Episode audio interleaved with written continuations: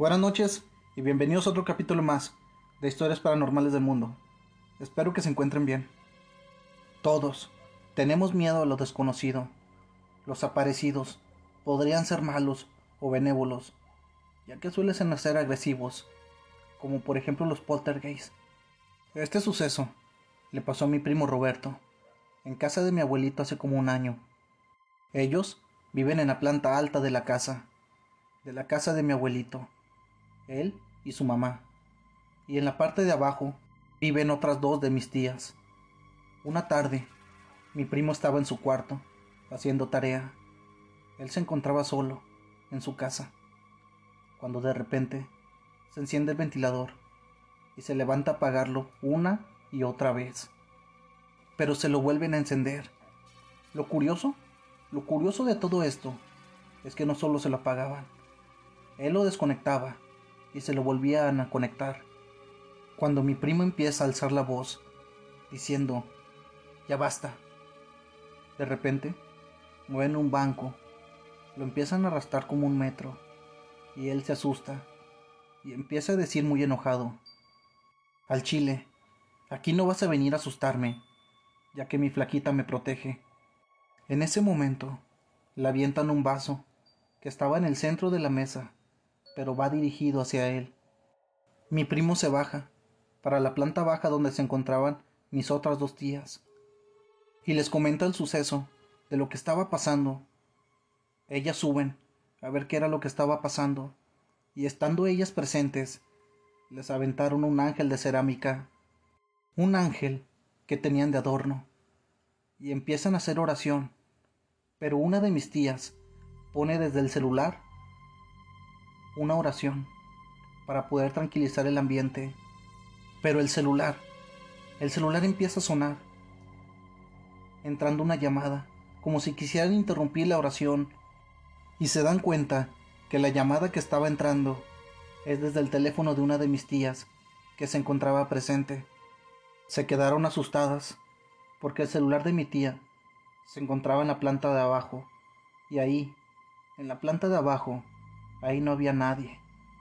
Empiezan a tirar vasos y aún así terminan de hacer la oración y a echar agua bendita. Esa noche no pudieron dormir. Han llevado un sacerdote para que bendiciera la casa pero él, él no quería entrar, porque dice que hay algo en la casa y que no era un fantasma, que era un demonio, pero que ese demonio no llegó solo, que alguien lo invocó y estaba muy molesto. Hasta la fecha se sigue apareciendo cosas ahí, pero creo, creo que ya se están acostumbrando a vivir con él. Simplemente, cuando uno sube a su casa, a la casa de mi tía, se siente muy pesado el ambiente y sientes que te observan. Aún se sigue apareciendo en la casa actualmente. La casa se encuentra en Lerdo, en la comarca lagunera, y bienvenido, el que guste pasarse una noche en la casa. Gracias por mandarnos tu historia. Yo soy de la comarca lagunera y me gustaría a mí pasar una noche en esa casa a ver qué logramos ver. Manténme al tanto de tu historia. Recuerden que si tienes alguna historia que contarme, me la puedes hacer llegar por correo electrónico, que te lo dejo en la descripción. O por Facebook, que también te lo dejo en la descripción. Ahora, va mucha gente que me dice que mis historias son cortas, que les falta muchas cosas. Eh, trato de hacer lo mejor posible y darle, dedicarle tiempo a este proyecto, pero a veces no se me dan las cosas. A veces hay cosas que hacer y, y no puedo estar este, al 100% en esto. Trato de, de no quedarles mal cada 10 días y aquí estamos al tanto y todas las historias que ustedes nos hacen llegar, todas las vamos a subir tarde que temprano. Así que pues estén atentos, activen la campanita y síganme apoyando. Porque yo voy a seguir subiendo sus historias y, hasta cuando me dejen de mandar sus historias, hasta ahí este proyecto acabará. Pero por lo visto va a pasar mucho tiempo para que, que pase eso. Así que síganme apoyando, activen la campanita y la siguiente semana les traeré historias que ustedes nos han mandado historias de suscriptores. Ah, no recuerdo qué volumen vamos.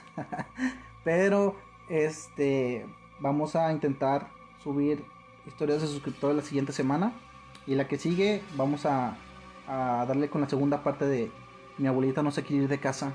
Esa historia pegó mucho aquí en México y en Perú. Les mando un saludo a todos los peruanos que están siempre, siempre eh, atentos a las historias que de historias paranormales del mundo. Gracias por apoyarnos a todo Perú, México, Colombia está muy atento y Estados Unidos también están muy atentos de lo que subimos. Les mando un abrazo y muchas gracias por, por estar al pendiente, al pendiente de nuestras historias. Así que no se desanimen si no subió sus historias todavía.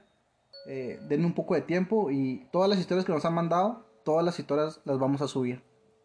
Les mando un saludo desde la comarca lagunera, acá en México. Que estén bien y que pasen buenas noches.